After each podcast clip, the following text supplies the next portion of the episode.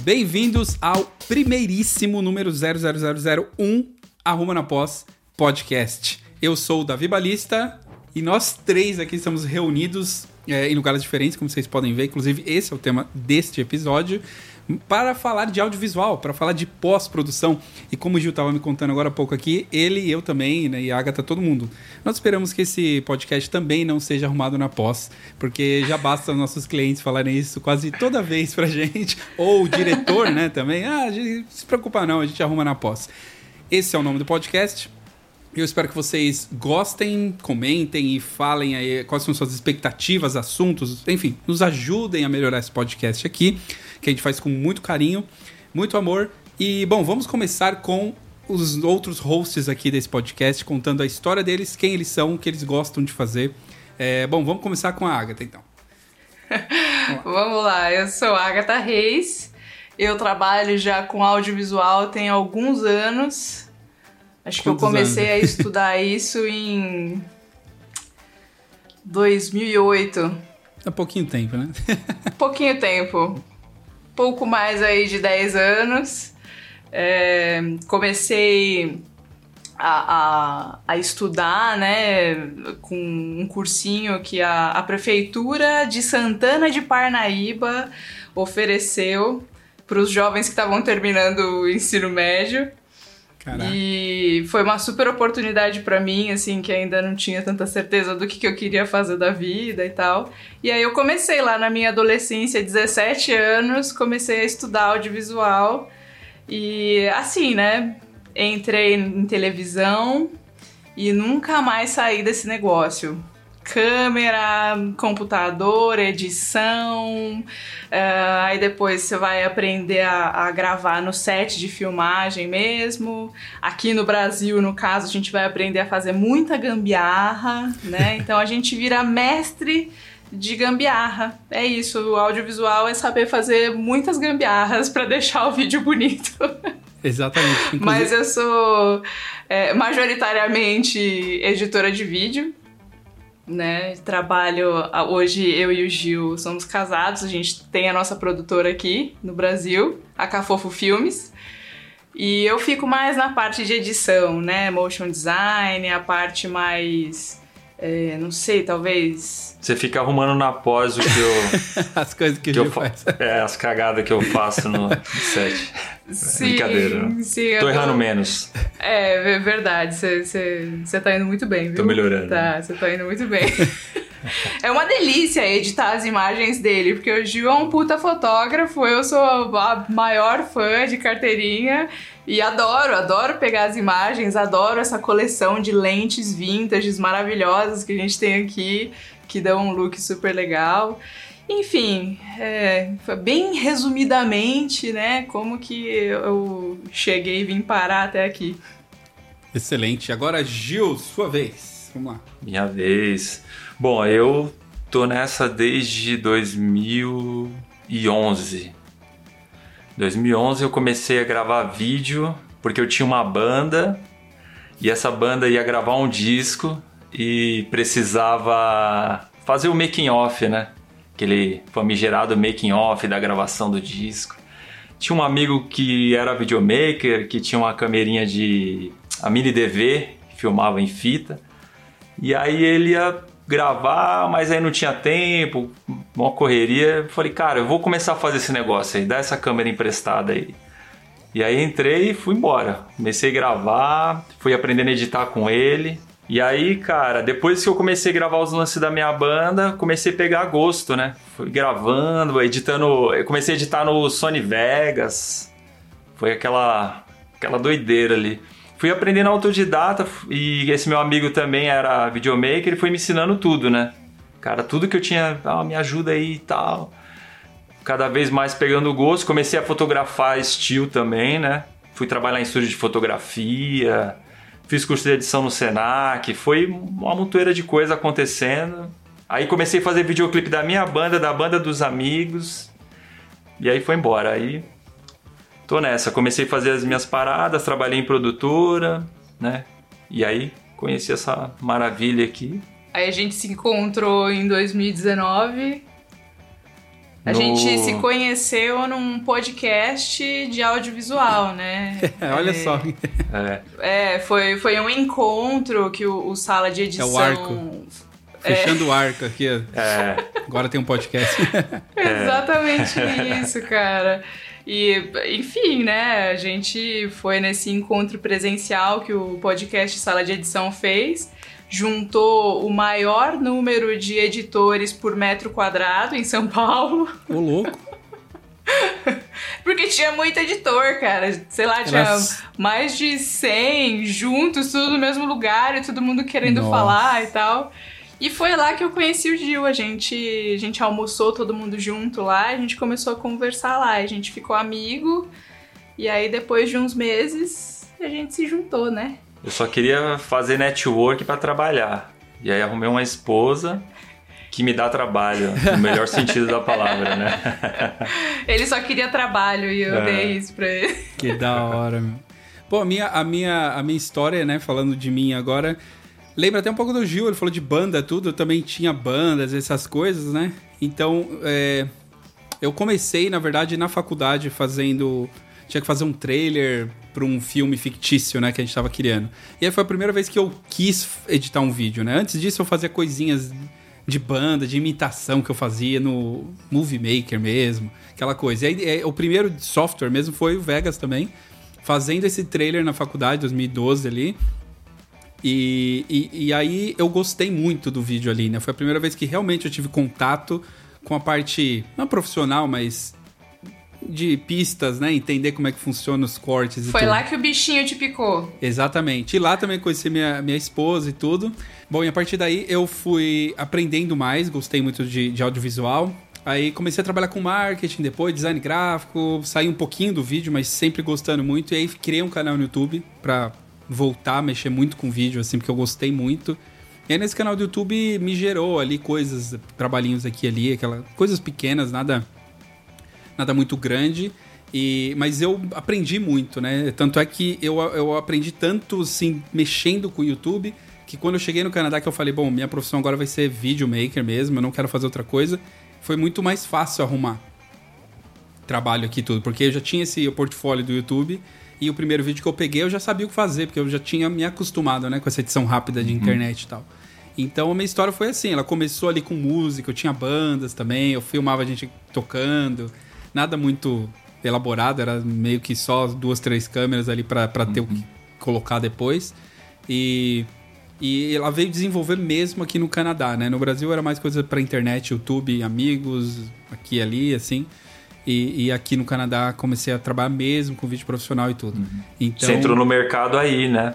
é, então, de vez mesmo foi aqui. De no fato. Brasil é, era, era marketing, design gráfico, então, assim, não é exatamente vídeo, né? Era só design gráfico de uma empresa grande lá e tal, que eu aprendi muito, mas tinha a galera do vídeo junto ali, então, assim, eu sempre tava ali, né? Pegando um cafezinho lá e conversando com os caras lá. "Ah, Como é que você fez isso aqui no After? Como é que funciona esse negócio aqui? Sim. Pra pegar. Mas é, é engraçado isso, né? Como eu não conseguia entrar nessa área no Brasil. Eu achava muito difícil entrar nessa área, porque eu não tinha nenhum contato, né? E aqui, começando do zero, foi muito mais fácil. É curioso isso, né? Tem gente que acha o contrário, né? Que acha mais fácil aí, vem pra cá e acha difícil. Mas é isso aí. Interessante. E aí tô nessa aí, no Canadá há quase cinco anos, né? E, e esse tempo aí no, no Brasil que eu tava aprendendo bastante também. Bacana. A gente parece até no, no lance do software, porque você começou no Vegas, né? Sim, Mas antes brincou com o Movie Maker. brinquei com o Maker Eu também. também, né? É. Nossa, vocês estão falando isso, eu me lembrei que a primeira vez que eu fiz um vídeo mesmo foi num trabalho da escola, no terceiro colegial, com o Movie Maker. Vocês falaram do Movie Maker, agora eu lembrei. Foi um vídeo do. Eu usei até aquela música do YouTube, Sunday Bloody Sunday, Sei. que era da, daquela, da, daquele momento histórico que eu não sei o que, que foi exatamente o, o, o Sunday Bloody Sunday O lá na Domingo história. Sangrento lá? É, o Domingo Sangrento.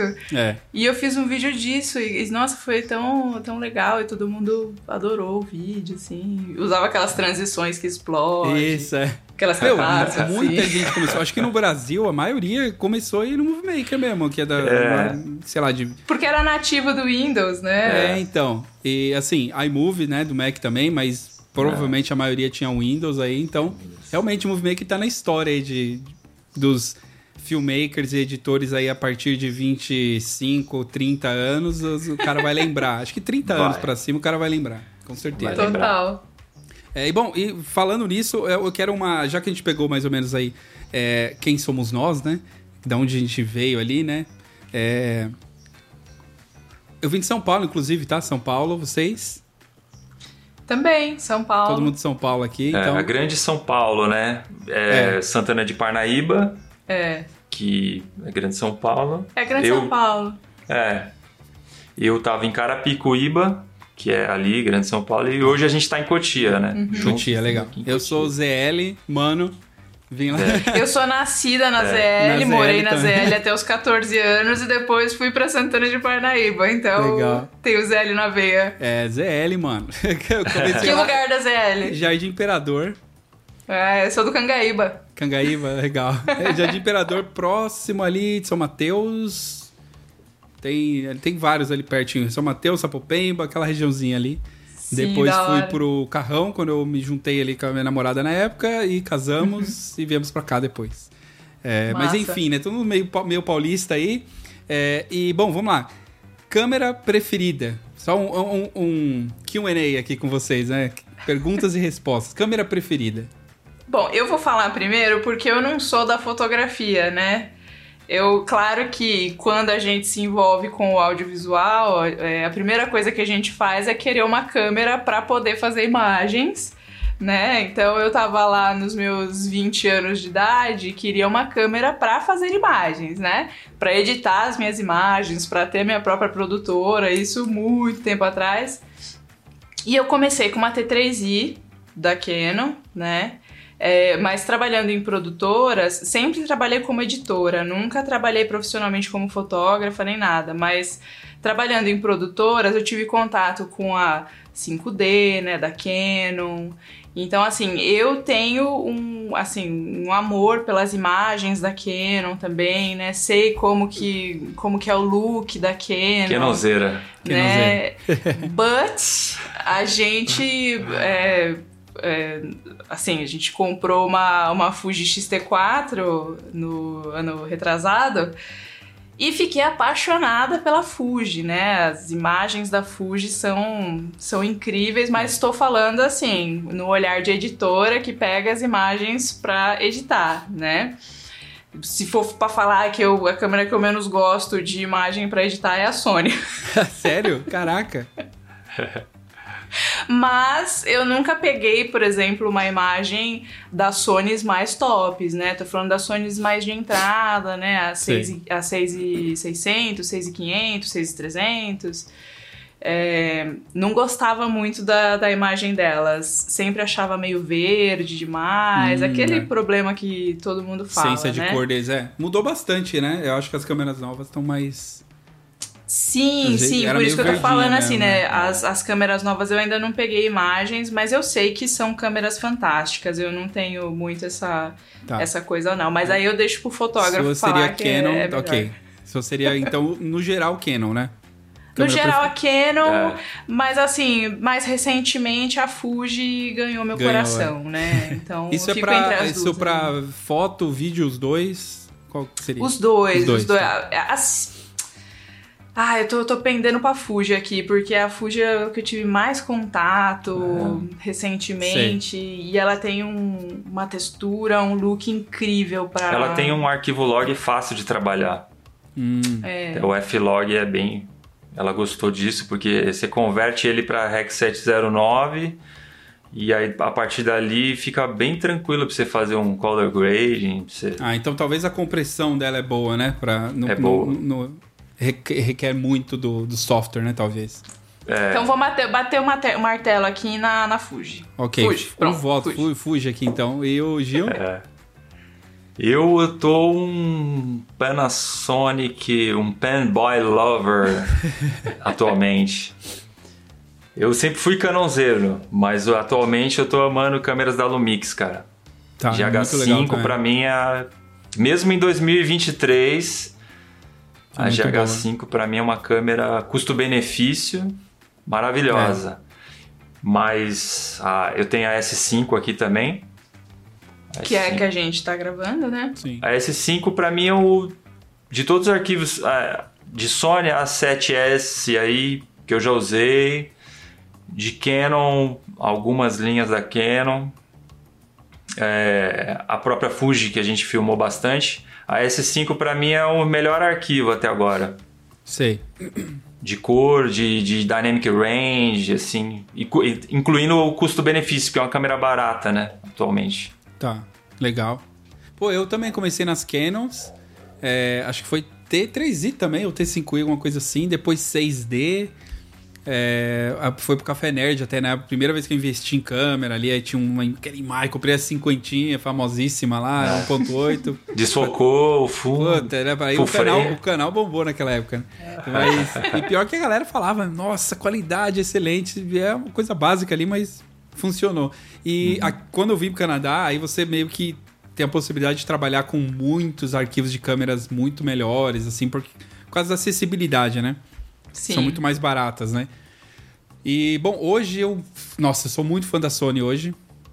Claro que eu uso as câmeras boas, né? Então, assim. é, E principalmente quando eu gosto de colorir no DaVinci. Então, no DaVinci é muito fácil você transformar em Rec, Rec 709 e dar um color match ali. Então, qualquer câmera fica igual, assim, basicamente. O que vai variar um pouco é, no meu caso, eu ligo muito para as funcionalidades da câmera, né? O que ela oferece, né? Limite de gravação, se tem, se não tem. É, log, por exemplo, esse log 3, né, na Sony, que 10 bits, né, de, de, de cores e tal. Então, assim, eu gosto muito das especificações, mais até do que o look, porque no meu caso, né, que é videographer e editor de vídeo, mas focado em vídeo, eu não ligo tanto para aquele look nativo, aquela coisa, tipo, que vocês falam da Fuji, ou Leica, né? Muita gente fala da Leica aqui também, que tem aquele, pô, aquele grãozinho, não sei o quê.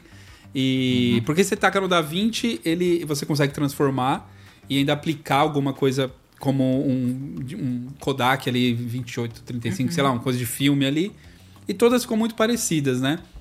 É, eu gosto quando é filmado em ProRes. Quando é filmado em ProRes, é ótimo pra editar, porque roda assim, sabe? Você não, não É. trava nunca. Mas é, eu, eu tenho essa hoje em dia. Eu gosto de muitas câmeras. ah, Eu já tive Lumix também, gostava muito da, do visual e também das funcionalidades da câmera, né? Mas, cara, o arquivo de vídeo, assim, que se eu for falar que eu peguei na, pra editar e foi assim. Eu chorei quase quando eu peguei de tão emocionante. Era, era de uma Airy Alexa. Cara, Nossa, morro de vontade. a Red também é muito legal, mas ela, se você falou da Sony, eu lembrei que a Red também ela tem um verdinho. Ela tem uma puxadinha pro verde, né? Eu fiz a, a assistência né, de edição de um filme e era tudo Red e tal. A maioria filma com Red, né? E eu percebi isso. Falei, cara, meio verde aqui, tipo... Ok, depois os caras mudam tudo na pós, né?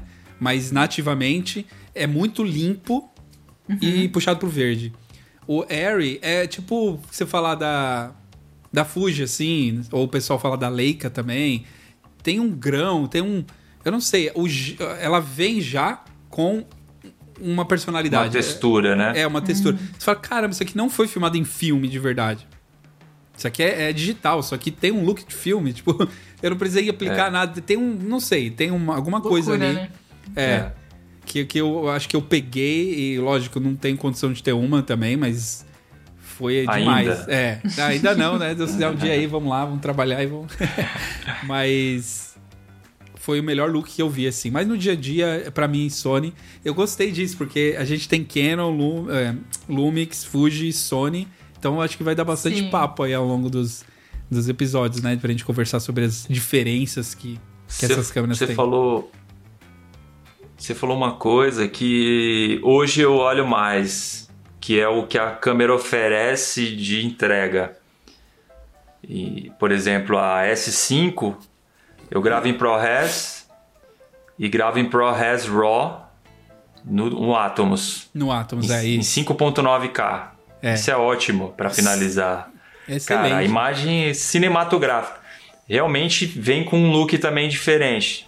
Isso eu percebi. Gravando em ProRes, RAW tem esse lance de manipular tudo na pós, né? Não, não arrumar, né? Mas criar. Isso, é. É, não, é, a, a possibilidade na colorização. É. Putz, é, excelente. O ProRes RAW é, é, claro que assim, né? É para casos específicos, né? Porque o arquivo é. É, mas é um monumental, gigante, né? é enorme. Mas assim, o Dynamic Range da câmera, acho que é 14 stops, se eu não me engano. É bizarro o quanto que você consegue recuperar, cara. Nossa, é. Assim, você puxar a curva e fazer miséria. Você... E eu não sou colorista, né? Eu dou minhas cacetas. Você, se pegar, vou te mandar uns arquivos desses para você mexer. Oh, que maravilha, hein? Manda aí sim. eu acho que a Sony aqui, a FX3, deve estar. Tá... Eu não lembro quantos stops ela faz em. Bits, quer dizer, quantos bits ela faz no RAW? Se é 12, 14 ou 16. É, eu sei que é bizarro mesmo. Eu filmei uma vez só em RAW só pra ver, só pra brincar mesmo, né? E eu achei bizarro, bizarro mesmo. Você puxa e ela vai, assim. Cor, é. cor, pá, pá, pá, pá. Caramba, ela... Assim fica muito fácil consertar na fica pós, fácil né? demais, é, mas, é, mas assim, Agora, dá trabalho, né, quando também. a dá gente trabalho. gravava lá com as T3i, com a... se você não acertasse a exposição, meu amigo... Exatamente, é. Isso é uma você outra não recuperava coisa. nada. Isso é uma outra coisa que é legal a gente conversar também. Quando a gente focar em câmera, em ciência, alguma coisa, mas assim, de até onde vai, né? É igual AI agora, né? Inteligência artificial e tal. Então, onde vai Sim. o seu trabalho e o trabalho da câmera. Então, onde ajuda, até onde ela deixa você meio meio preguiçoso, tipo carro automático, você não sabe mais nem trocar marcha, essas coisas. É legal, é. Esse, esse, é um papo muito bom pra gente falar sobre, uh, talvez um episódio dedicado para isso, né? E tecnologias é e para onde as coisas vão, porque eu penso muito nisso. É, desde que eu falei carros com marcha ou sem, como é que vai ser no futuro, né? A inteligência artificial, hoje em dia você não pesquisa mais, você joga no chat GPT lá e ele dá a resposta completa ou não, porque eu já vi alguns vídeos mostrando que tem às vezes erros no que eles colocam Sim. lá, e aí a pessoa acaba fazendo uma pesquisa burra ali, né? Não, não dá certo e tal, porque não se aprofundou. Muito, muito interessante isso. Mas, bom, eu vou tentar passar pro tema, pra gente não se estender demais, porque tá muito boa essa conversa aqui de câmera, de background e tudo. Porque, inclusive, vai, é, casa um pouco disso, background e tudo, nesse tema que é o mercado, né? O tema de hoje é mercado, Brasil versus fora, que a gente achou que seria um tema legal para começar, né, esse podcast, justamente por a gente ter se conhecido por aí, né? Pela internet, hum. é, pelo. Acho que foi até pelo YouTube, né? E assim, acabou. O Gil conversou comigo ali, eu, eu segui ele de volta, gostei muito do trabalho deles ali fomos conversando, conversando com o tempo. Gostamos de café, gostamos de, de algumas coisas parecidas também, é, gostos pessoais, enfim. Então eu, eu gostei muito e falei, bom, você vai dar um podcast, a gente pode ter uma, uma sabe, ter uma amizade maior aqui na internet tudo. E, e eu, estando aqui no Canadá, né, não, não foi ali em São Paulo, nada que a gente se conheceu. Então, vamos começar essa discussão sobre mercado de trabalho, sobre Ai, ai, mercado, né? Cliente. Clientes e arruma na pós e tem como fazer mais barato. É, uma coisa que é comum no Brasil que eu sei que é, ah, edita aí pra mim que eu, eu te divulgo no meu Instagram em troca de divulgação. É. Como que é, como vocês avaliam, vocês dois aí, o mercado brasileiro, quando você começou, agora, a diferença, qual é, assim, uma forma resumida, né? Quais são as partes quais, quais são as, as partes ruins, né, de, de se trabalhar no Brasil, partes boas e uma avaliação geral para a gente poder comparar e, e, aprofundar nesse tema aí. É, cara, assim, eu, eu, às vezes começo a olhar, assim, da onde que eu vim e como que foi o começo, né? É, eu acho que não tem como a gente falar de como está o mercado hoje sem avaliar como estava o nosso país quando a gente começou, né? É, eu estou falando aí de 2008. Eu, com 20 anos de idade, consegui trabalhar, juntar dinheiro e comprar um MacBook. Com 20 anos de idade, sendo Caramba. estagiária na Rede TV. É, hoje quem tá trabalhando de estagiário numa emissora de TV e tal, cara, vai vai penar para conseguir comprar um MacBook. Agora tem os M1 aí que estão vindo mais barato, né? A 10 mil reais. E eu tinha até pouco tempo atrás a nota fiscal do meu primeiro MacBook Pro que eu comprei, que eu comprei na Fast Shop, que não é o lugar mais barato para se comprar Sim. alguma coisa, e paguei 3.100 reais nele. Caramba! Nossa. Isso em 2011, né? Então, acho assim, né? é, não, não posso falar de como tá hoje a nossa vida sem falar o caminho que a gente percorreu para chegar até aqui. Eu não sei como que tá hoje para uma pessoa começar no audiovisual aqui no Brasil. Porque a gente está falando de computadores de 10 mil reais, é, câmeras de. câmeras também nessa, mais ou menos nessa faixa de preço. Assim, hoje a gente tem uma vida estabilizada, mais ou menos, né? Porque não dá para se falar tanto de estabilidade no modelo econômico que a gente está vivendo.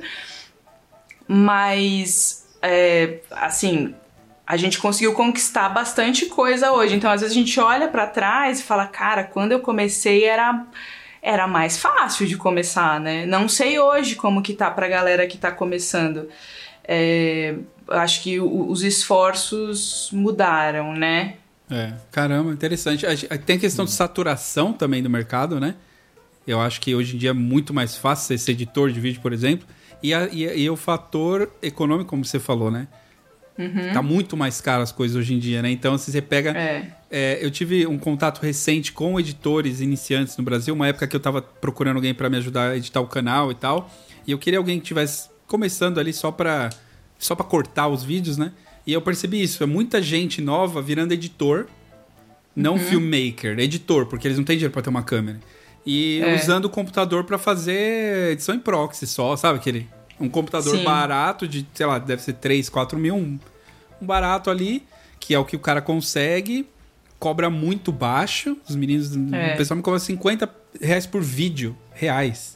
Eu, falo, eu ficava com dó, falei, mano, eu vou deixar tudo pronto, você só corta, porque eu não vou te explorar, sabe? Tipo, só corta os gaps e me manda de volta, é isso que eu quero.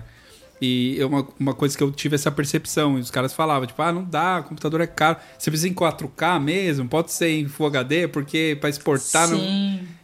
Pô, interessantíssimo isso, né? E, e- É, inclusive isso é uma coisa legal, porque assim, hoje a gente tá numa posição de ter a nossa própria produtora e vez ou outra a gente precisa contratar algum amigo pra fazer o job com a gente, né? Tem job que não dá pra ir só eu e ele. A gente precisa de mais um cinegrafista pra fazer uma segunda câmera, enfim, e, e eu tô fazendo outras coisas e tal. E a gente tendo essa, essa visão e sabendo o caminho que a gente percorreu para chegar até aqui, como que tá o mercado, quanto custa para trabalhar com audiovisual hoje no Brasil, uma das coisas que a gente conversa é a gente não ganha dinheiro em cima de ninguém que vem trabalhar com a gente. Então a gente vai pagar o valor justo, a gente sabe quanto que custa o, o Uber para ir daqui ali, você paga 70 reais de Uber. É, então a gente, sim, mano, comida, transporte, paga a, a diária no valor de São Paulo aqui, mais ou menos na média que todo mundo paga. E quando o job é mais baixo, a gente troca uma ideia, fala, ó, só consigo chegar até aqui, se for legal pra pessoa. Então a gente tem essa consciência também, porque a gente já deu uma ralada, né? entendi. É, Interessante. eu vejo que o mercado audiovisual ele é muito vasto, né? A gente pode mergulhar e, e, por exemplo, se você voltar na década de 90, era uma realidade. Ninguém tinha acesso à, à tecnologia. Igual fi- é, fim dos anos 90, começo dos anos 2000. Você tinha um PC com Movie Maker. Depois, nos anos 2000, a economia um pouco melhor, que é o que ela menciona, acesso à tecnologia. Você começa a ter acesso a Macintosh, começa a editar no Final 7, fora de produtora, né? Você começa a editar na, na sua casa, né? Começa a, a ter esse contato, que é o que eu vi entre amigos, onde a gente começou ali no final da década de no, no final de 2008, 2009, 2010, né? As primeiras câmeras, a 5D, surgiu a câmera fotográfica que filmava, isso revolucionou. É verdade. Aí a gente começou a, a ter essa questão de conseguir produzir conteúdo em altíssimo nível com a É. câmera fotográfica. Você passou por isso com a 6D, né? Depois. É. E aí vem essa outra fase que o YouTube vem, começa a bombar de conteúdo, né? não só em inglês, mas gente em português ensinando audiovisual. Então é fácil aprender, uhum. mas aí começa a ficar difícil ter acesso a equipe. Eu tô dando um delay aqui. mas aí começa a ficar difícil ter acesso a equipamento, uhum. na minha visão. É por um lado, né? Porque assim, o dólar fica alto, o real desvaloriza, uhum. aquela coisa, mas assim, conhecimento tá mais fácil, porque o YouTube tá aí, cara. Você aprende. Aí você aprende um pouquinho de inglês, você aprende coisa pra caramba, né? É. é. Então, esse, esse mercado, os profissionais começam a melhorar e, e, esse mercado vai aumentando, eu acho, né? Dá essa saturada por um lado, mas também começa a ter gente melhor, né? É. Crescendo, né? É, e, e, isso vai fortalecendo. E para atender todos os tipos de público, né? Todos... Que vai ter a pessoa que está começando ali e, e, vai fazer um videozinho mais barato, mais simples, porque assim, quando a gente começou, a gente não começou cobrando é, 800 reais a diária. A gente não começou com isso, a gente começou fazendo um videozinho de 50 reais. É a pergunta que eu né? queria fazer também. Às vezes é. fazendo videozinho de graça e tal, ou foi um caminho longo fazendo vídeo de 200 conto, 100 conto. É. E tem a, a questão também do, do mercado, que assim, esse mercado aumenta as empresas que produzem né, equipamento, tecnologia, começa a surgir uma concorrência e isso também ajudou um pouco, porque hoje você pode comprar microfones de entrada, você tem alguns softwares, né, em softwares de graça, o DaVinci, por exemplo, você baixa e ele começa a editar, é. coisa que não tinha né, antes. Então, é, essa concorrência também melhorou um pouco para quem está começando, eu acho. Tem o lado ruim da economia, que é o que você menciona, uhum. que tipo é muito caro hoje, você vai começar no audiovisual. Cara, você pega alguém que estava na periferia, igual você estava na ZL, é. eu estava lá na, em, na Zona Oeste de Carapicuíba, ia começar hoje ganhando um salário de estagiário. É uma produtora ou começar a frila sozinho, vai Meu ser bem difícil. Meu pai não pôde pagar nada para mim. Eu tive que fazer faculdade no ProUni, todo essa, esse corre, assim. A gente não teve... Claro, né? A gente sempre teve a ajuda dos nossos pais para emprestar um cartão de crédito que tinha limite é. para poder parcelar. Mas não, assim, não era aquela coisa, olha filha, comprei uma câmera para você trabalhar. Não, não é, era né? essa a realidade. Né? Mas o, a pergunta de mercado, a gente foi no, no passado e voltou, era isso? Não sei. Não, mas é isso é, aí. É, acho que... É uma visão geral, né? De como é, de, de, como era, de como é, pra gente poder comparar, né? É, hoje, é falando agora, só para finalizar um Sim. pouco essa, essa parte do que eu penso, hoje tá bom de trabalhar, cara. Se você já tem uma câmera que filma ali mais ou menos um 4K, ou não precisa ser 4K às vezes também, porque às vezes a maior parte do tempo filma em 4K para entregar em 1080. Uhum. Mas se você tem uma camerinha, uma luz né, simples, que você comprou ali no, no, na China, no, no, AliExpress, um microfone, uhum. e você sabe se vender, consegue fazer uns contatos, que hoje tem a rede social que é muito fácil, cara. Você entrar no Instagram e seguir a galera, mandar uhum. mensagem, pedir para ir pro set, participar. Você consegue entrar, cara. É. Sim, não vai ser fácil, né? Não é fácil, mas tem, tem, tem existem possibilidades, né? Você consegue fazer, trabalhar, faz um trampo aqui, faz outro ali, vai, vai crescendo devagarinho. Tá, hoje então, eu vejo como, que tem essa possibilidade. Como vocês diriam... Inclusive a gente... Ah, então, como vocês falar. diriam que, que hoje é de, de 0 a 10 a facilidade para um cara que nunca fez nada, ele vai aprender e para ele começar, entrar no, no mercado até ganhar um salário mínimo. Qual é a facilidade dele conseguir isso e em quanto tempo? Quando ele começa a estudar isso? Como vocês veem isso? Cara, é, é difícil avaliar porque isso acho que é muito individual, depende de cada um. Mas se for para fazer um chute, eu acho que de 0 a 10, eu acho que hoje é 8, assim, tá. de facilidade. Legal. É muito, eu acho que é muito mais fácil. O cara se dedicar mesmo, falar, eu vou aprender, eles têm uma certa condição ali de ter algum equipamento, ele consegue ali em, em Menos de um ano, vamos dizer assim, né? Ah, consegue. consegue eu ia chutar uns seis meses. Legal. É, porque hoje dá para produzir muita coisa só no celular, né? Você tem um CapCut ali para você fazer uma edição, Verdade. um a própria câmera, né? que... né? Pode ser o celular. câmera. a própria câmera, o CapCut ali na, na versão gratuita já tem bastante coisa, que é o que você usa, né? É, o CapCut é uma ferramenta que dá pra trabalhar com ela. Bom, muito interessante isso. Então, eu acho que é, seria legal fazer a, a comparação aqui, porque pra gente ter isso registrado, né? Claro que eu não sou especialista no mercado canadense, coisa do tipo, mas acho que estando aqui há quase cinco anos, ajuda a gente a perceber um pouco questão de preço, questão de quem tá começando e não. E, no geral, o que eu sinto. Gosto, cê- vocês comentaram, para uma pessoa conseguir um salário mínimo ali, oito, acho que é, seria parecido aqui, essa questão de facilidade. Eu diria que 8 para 9 até, porque realmente também aqui é muito fácil. No caso de Vancouver, que é onde eu tô inserido aqui, é muito fácil você entrar numa produção de um filme, por exemplo, como ajudante, como. É, até figurante, né? Eles põem aqueles papelzinhos procurando figurante, dão uns 50 dólares, 100 dólares, tá? A pessoa vai lá e faz o- a figuração e tal, aparece lá no, filme ou ajuda em alguma coisa. Inclusive, onde eu morava antes, tinha direto ali. Eles gravavam aquele The Man the High Castle, da Amazon Prime lá, né? Gravavam lá na rua de baixo, ali, a... gravaram Sabrina lá perto, gravaram Riverdale lá na rua lá da, da- de cima, Super, Supergirl também. Então, assim, tipo, no bairro que eu morava ali, que era New West, né? Um monte de série. Então, assim, a facilidade de se inserir de alguma forma seria 10, assim, você vai. E o acesso, né? É uma coisa que eu percebi muito rápido aqui. Você tem acesso à câmera, a computador, muito fácil. Salário mínimo, você considerar que é 2 mil dólares aqui, a pessoa compra um Mac Air, que já com o M1 de agora, né?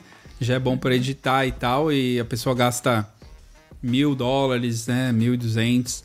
Então, assim, metade de um salário mínimo, né? O, o Mac Mini que lançou agora tá, sei lá, 600 dólares, alguma coisa assim. Tá muito baixo, né? Considerando que o salário mínimo é 2 mil dólares. Um trabalho meio período que um estudante vai trabalhar na cafeteria ali, ele já vai ganhar mil dólares por mês, 1.200 por mês, né? Meio período, né? 20 horas por semana e tal. Então, assim, essa facilidade eu enxergo aqui. De que se você realmente quiser, você vai lá e aprende o negócio e, e vai, né? Eu tenho até um amigo, um amigo bra- brasileiro que ele trabalhava como empregado para uma escola de inglês faz, para fazer vídeos. Aí ele filmava, né, os alunos, fazia aqueles vídeos, né, pra internet e tudo. E aí ele decidiu sair dessa escola, que pra ele ele ganhava bem na época, eu acho que ele ganhava quase 4 mil dólares por mês, que é um salário bom. E Bom. ele e ele trabalhava lá, tal, tal, tal. E aí ele saiu e, foi, e tava dando tudo errado lá e tal. Ele falou, meu, eu não quero mais ficar aqui, vou abrir minha empresa. Ele saiu, meteu o louco, falou, mano, preciso de dinheiro, né? Vou, vou trabalhar. Foi atrás. Ele falou que em dois ou três meses ele já tava fazendo 5 a 7 mil por mês. Assim. Pra vocês verem, claro que ele tinha uma experiência já, né? Ele tinha portfólio e tudo é diferente, mas conseguiu muito rápido recuperar e até ficar melhor, né? Na, na questão de, de dinheiro e tudo, e, e- e a facilidade. Então, assim, realmente eu sinto uma diferença muito grande de, de acesso, né? De acesso a- a- ao programa, ao melhor programa, a melhor câmera, o melhor computador. Infelizmente, né? Porque eu sinto que brasileiro, no geral, tem uma criatividade maior do que canadense. Aqui eu falo olhando, né? Não, não tô sendo preconceituoso com canadense, mas é, no geral mesmo. Quando eu vejo a TV aqui, as propagandas de TV, as coisas, é bem zoado, assim. Então eu falo, bom, eu não sei se é porque eles não sofrem com, fal com, com falta de dinheiro, então eles fazem qualquer coisa porque vende, não precisa convencer a pessoa pra ficar mais bonitinho pra vender, não sei. Mas eu sinto É. que brasileiro vem pra cá com mais sede, mais fome, mais, sabe?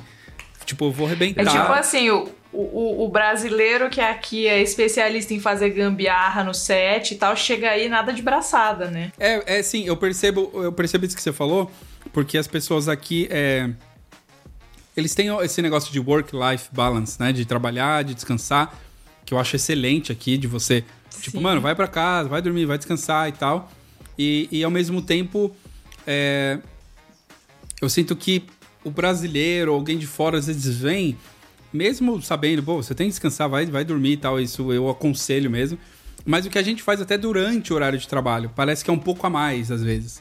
Eu sinto que Sim. o que pra gente é normal fazer, para eles é muito. Vocês falam, caramba, você, fala, você faz muita coisa e tal. E às vezes eu tenho aquela olho e falo, nossa, mas eu não, hoje eu me senti meio improdutivo. E os caras estão lá, não, caraca, você, pô, parabéns, você fez bastante coisa. Hard worker. Aí eles falam, não, mas hoje eu, pô, mano, tipo, eu almocei uma hora e meia, duas horas, tipo, sabe, não, não, não tive aquele dia produtivo e os caras acham que é bastante, porque eles são acostumados a, a, a ter um level mais tranquilo. Uhum. Até por isso que eh, eles estão precisando de imigrante, de, para trabalhar, o governo tá investindo muito aqui. Acho que é 3 milhões de 2019 a 2025, alguma coisa assim de imigrantes é. que eles querem. Então, todo ano é uns 300 mil ou mais, 500 mil, alguma coisa assim. Então, é essa coisa do imigrante mesmo, de vir com vontade, com sede. Então, é, é isso. A facilidade que é grande e para quem vem do Brasil, acho que é mais fácil ainda, porque a gente já vem com a experiência, com a vontade, com, com a sede ali de, de fazer o negócio, né? Sem dúvida. Eu tenho um, adendo, porque assim, quando eu falo que hoje o, o nível de facilidade seria 8 para entrar no mercado e começar a trabalhar em seis meses ter algum resultado, seria comparando nossa realidade hoje com a realidade que a gente já viveu no passado aqui. Uhum.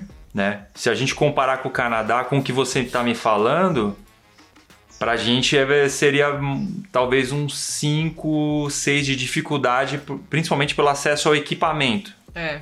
Porque que nem você falou, você trabalha aí numa cafeteria, você vai comprar um MacBook. Exatamente. Né? Um, com dois salários, é, com um salário que é 2 mil dólares, um pouco mais do que a metade, você consegue comprar um MacBook, né? Agora aqui, se você tem um salário mínimo para comprar um MacBook, são 10 é. meses, um ano de trabalho. Sem, sem comer, é. sem fazer nada, né? Só, só é. guardando Sem pagar aluguel, sem nada. Você vai morrer de fome para comprar um MacBook. Agora, se você é, vai pelo lado do, do, jeitinho brasileiro no melhor sentido da palavra, que é o que a Agatha fala da gambiarra, de se virar, que é o que a gente aprende a fazer se virar, é, gravando com celular, porque todo mundo quer ter um iPhone. Compra um iPhone parcelado, pô, você tem uma câmera que faz 4K, faz 60 frames, uma imagem boa. É. Se você edita no CapCut, você consegue arrumar uns clientes e gravar uns, uns video marketing para uma loja de roupa. Reelzinho. Uns reels. Pô, você faz uma graninha ali e junta. Faz outra enquanto você está no seu trabalho. Então, se você tiver a, a malemolência do brasileiro, uhum. você consegue, né? Porque Legal. o mercado tá aberto para fazer. É. Mas se comparar com essa realidade que você está me contando, uhum. é muito mais difícil para a gente conseguir ter acesso a equipamentos de ponta, né? Tipo, é. ter um MacBook, ter uma câmera da Sony que custa quase 30 mil. Sei. Comprar uma lente que custa 10 mil reais, é. por exemplo. Uma bateria de câmera, cara. A gente comprou bateria para Fuji aqui pouco tempo atrás. É, 600 reais uma bateria original. Nossa. Então, tipo, é metade do salário mínimo. Tá. Só que assim, é uma realidade para quem já tá no mercado, né? Que é. a gente já tá mais de 10 anos trabalhando e fazendo. Mesmo assim, ainda tem as nossas dificuldades. É. Mas a gente já entende como funciona e se adapta. Tá. Para fechar a comparação, eu tenho uma história de um amigo próximo que é diretor, né? Já foi editor de emissora, que é o cara que me ajudou no começo, o Chuin, Paulo. Ele traba trabalha com o irmão dele, tem um site lá de, de carros, né? O Motor One. E ele era o cara que cuidava do vídeo. Ele fazia todos os vídeos lá, né? Tal. E ele falou que conversando com a galera da Inglaterra, da, da do site inglês lá, do, do, a mesma o Motor One inglês, né? Ele conversando com o pessoal, a produção de vídeo lá, e os caras falando, pô, é, quem que trabalha na equipe de vídeo aí? Quem, como que é a equipe aí? Ele falou, não, a equipe aqui é o Paulo, cara, que é só ele. Mas só ele faz tudo isso aí, esses vídeos? Não, é ele sozinho. Com uma. Com uma 7D. Caraca. Fazer miséria. E os caras lá, uma, uma van, os caras vão gravar, ia com uma van é. carregada de equipamento, um pro Várias áudio. pessoas na equipe. Tipo, os caras tinham uma equipe que aqui só se usa na publicidade. Se usa para fazer documentário, filme que tem orçamento. Lá os caras tinham para fazer os vídeos da internet. E aqui é. ele fazia sozinho. Nossa. O mesmo trampo. Então, você compara, você fala. É, exatamente. É. é. bom, e, é, e, isso me leva a uma pergunta aí pra gente meio que fechar esse primeiro episódio de mercado, é, que é dicas para quem tá começando é, o audiovisual, ou quem quer só editar, quem quer só filmar, fazer os dois. Dicas de vocês que já estão na área, né, que já trabalham tanto tempo, para quem quer começar no Brasil. Vamos lá. Bom, você não precisa ter equipamento se você for trabalhar numa produtora, né? Você não precisa investir em equipamento se você é, for buscando maneiras de entrar num lugar onde já tem os equipamentos para você trabalhar, hum. né? Isso é uma, uma grande vantagem e vai te ajudar a entender como o audiovisual funciona, ter experiência. É, é, aquilo, cara. Sempre que você vai começar uma, uma vocação ali, pode ser que você vá começar ganhando pouquinho, fazendo uns jobs de graça, né? Então, assim, tem essa coisa de você pode começar a trabalhar numa produtora, né? Eu ir trabalhar com alguém, conhece um amigo que conhece um amigo, pô, deixa eu participar do set aí com você, me ensina, deixa eu fazer uns freela. Então você pode ir atrás assim. Se você quer começar a fazer suas próprias coisas, o celular hoje já é uma ferramenta que, isso falando para quem não tem condições de comprar equipamento, né? Falando de pessoas que vieram da onde a gente veio, que tipo, cara, você não tem como, como investir grana nisso, então tem que começar de algum lugar. Pô, qualquer celular mais básico hoje em dia, você consegue mexer nele, ter é, software, é, aplicativozinho de edição e tal, e YouTube. É, eu, eu concordo e faço uma colocação que é assim você vai trabalhar numa produtora, você precisa ter algum portfólio para uhum. você mostrar, né? É. Como editora. Então, você pode gravar com o celular e começar suas edições, né? Baixo da Vinci, que é de graça, ou CapCut, ou qualquer outro software. Se puder comprar o software, pagar, beleza. Se não, vai por esse caminho do, das ferramentas gratuitas. E começa a comer o YouTube, cara. Tem informação pra caramba né? Tem muita muita aula, muito, muita dica boa. Então você começa a montar o seu portfólio, faz ali um portfólio, edita alguns vídeos no nicho que você quer entrar, por exemplo, ah, quero fazer vídeo de carro. Então, sei lá, pega um amigo que tem um carro, grava esse, esse material e você mesmo edita, né? É. Aprende a fazer as transições, aprende a fazer a trabalhar o som e monta um pequeno portfólio para você apresentar nessas produtoras e poder falar, ó, oh, tô começando e tal, fiz um portfólio mesmo aqui para você ver que eu sei mexer e tal na ferramenta. E aí é uma, é uma forma. A outra forma, não dá para comprar a câmera e você quer, não quer gravar com o celular, quer já gravar com câmera, aprender a mexer na, né, no, nos features ali da câmera, aluga a câmera, entendeu? É um caminho hoje, né? Hoje tem bastante locadora aqui em São Paulo, então você consegue de repente, ah, grava um clipe de um amigo e fala assim, ó, você não me paga, mas a grana que você vai me pagar, aluga a câmera, a luz e a gente faz o clipe, né? Eu comecei assim, meu primeiro clipe, cara, eu fiz é, com câmera emprestada, porque era muito difícil alugar, então eu peguei a câmera de um, falei, ó, vamos fazer o clipe. Você não me paga nada. Se ficar ruim, a gente joga fora e faz de novo. E a gente fez, ficou bom. Aí apareceu outra e foi indo, entendeu? Mas é, basicamente é um caminho que dá para fazer. Começa a fazer as coisas né, de graça, porque na verdade você está aprendendo, então você não é de graça, você está ganhando, você vai trocando é. e vai gerando um portfólio para você poder chegar num lugar e mostrar o que, que você já fez, né? E conversa com quem já tá na área, né? Por exemplo, eu e o Gil, a gente tá sempre aberto para trocar ideia com quem tá começando. É, putz, não sei por onde ir, me ajuda, né? A gente, pô, Instagram ali, chama o pessoal que você conhece, ou chama a gente também.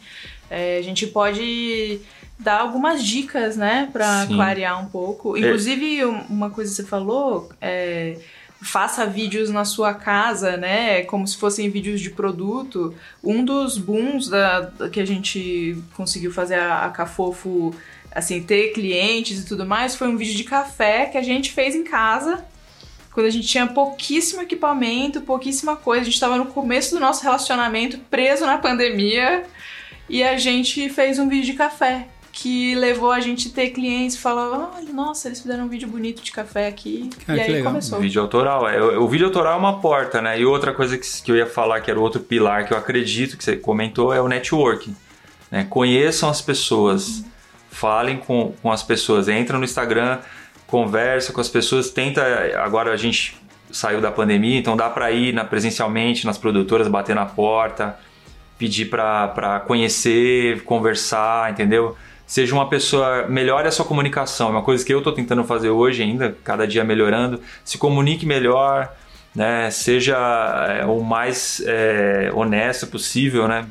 Explique, ó, estou aprendendo, quero aprender mais, estou fazendo, já fiz isso, né? Saiba falar, eu não sei, mas eu estou disposto a, a fazer, a aprender. Boa, ótimas dicas aí. É, Para os introvertidos, aí, ó, você precisa fazer, pelo menos no começo, né? Você precisa ir um pouquinho atrás, vai, vai, você vai conseguir. É, é. Eu diria que aqui fora, muito do que eles falaram se aplica. Acho que universalmente, né? É. Eu recebo muita mensagem lá no Instagram, lá, por causa dos vídeos que eu posto, né? Falando de mercado aqui e tal. E as pessoas sempre fazem essas mesmas perguntas, né? Como começar? Ah, eu tô indo do Brasil, eu tenho portfólio, eu trabalhei com isso, trabalhei com aquilo. A maioria já é editor que me manda mensagem, né? É, não alguém que tá começando assim. Mas eu, eu acho que quando o, o, você é tão introvertido ou você não quer falar para muita gente, você precisa entender que o primeiro passo é chato pra caramba.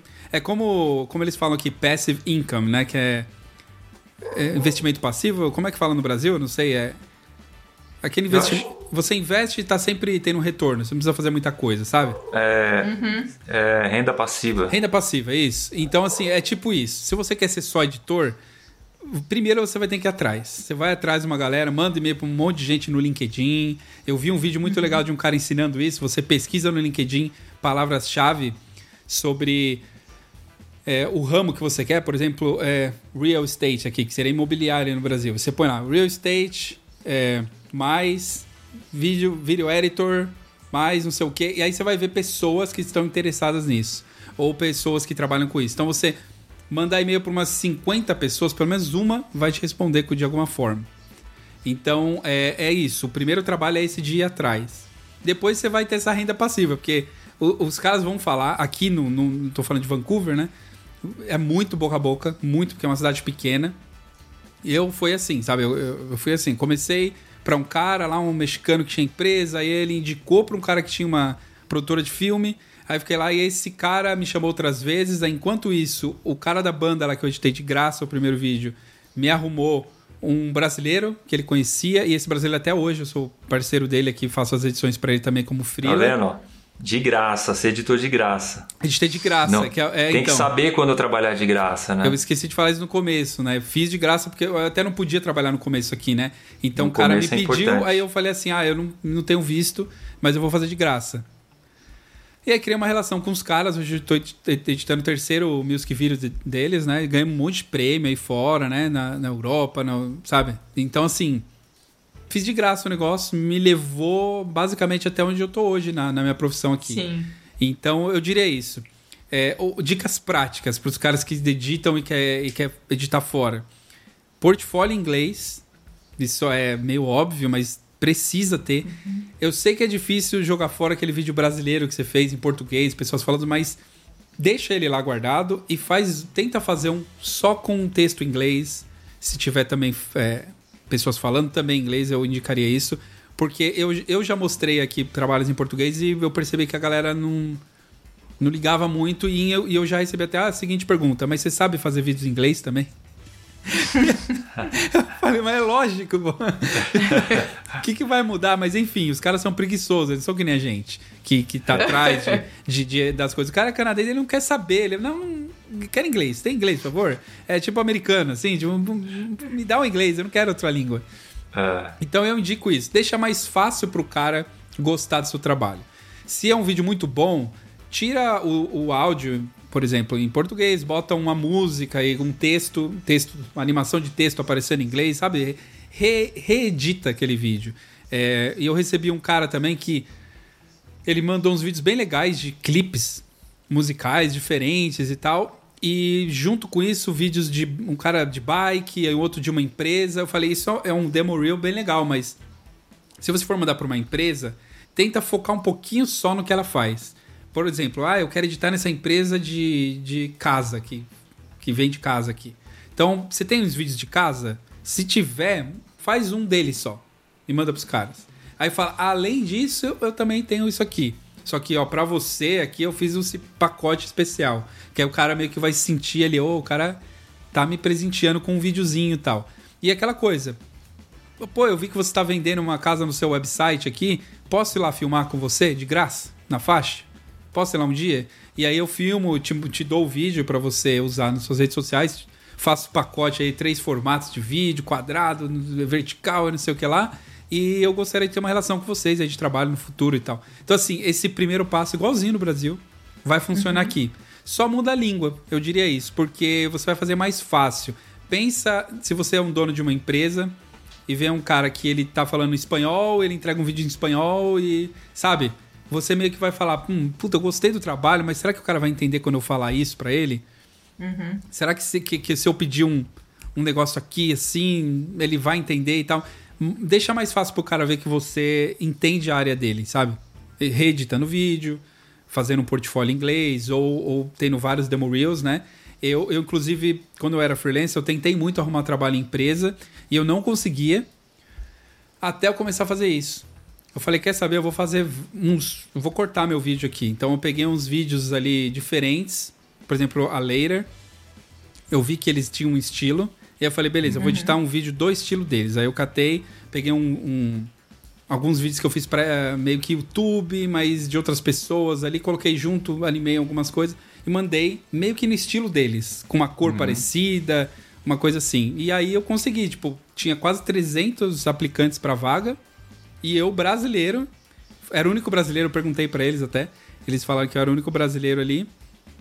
Eles estavam quase contratando um outro cara e eu fiz cinco entrevistas lá, né? Eles estavam na quarta entrevista com esse cara. Nossa. E aí eu mandei o meu. E aí na hora que eles viram, eles, opa, esse cara é bom. Aí eles conversaram comigo, eu fiz a primeira, segunda, terceira, quarta, quinta, passei, entrei na empresa, tô lá até hoje. Então, tipo assim, e eu perguntei para eles, eu falei assim, já tô um ano e meio, né? Então já dá pra perguntar essas coisas. Eu falei, por que, que vocês me contrataram, né? Tipo, o que, que foi que. O que, que aconteceu? Porque eu, eu, sou de fora, né? Eu quero saber o que, que um canadense vê, né? E eles falaram isso, falar você parecia ser a pessoa exata para esse para esse posto aqui, porque não sei, o estilo que você mostrou de edição, de uhum. de falar, o jeito que você se apresentou pra gente foi muito certeiro. E eles estavam com outro cara canadense, ele falou: "Ah, e esse cara tinha mais passado em casamento". Uhum. Então pra gente não a gente gostava do cara, mas os vídeos eram muito sérios, né? Mais casamento, mais dramáticos, né? Uma coisa mais sentimental e tal. E o seu era uma coisa mais alegre e o cara meio que mentiu lá. Qual canadense mentiroso? Mentiu, falou que. ele falou que ele tinha um certo nível de, de After Effects. E aí eles falaram: Ué, mas eu não tô vendo que no seu portfólio você pode fazer uma coisa aqui pra gente e tal. E aí o cara meio que. Ah, tá, vou ver. Aí demorou pra. Sabe? Não respondia, hum. demorou. E aí eu, nesse processo eu acabei entrando, sendo muito sincero em tudo peguei, falei o que eu era bom, o que eu não era bom, o que eu queria melhorar, não sei o que, tal, tal, tal, tal, tal. E deu certo. Então, por isso que eu indico, faço essas indicações baseadas na minha experiência.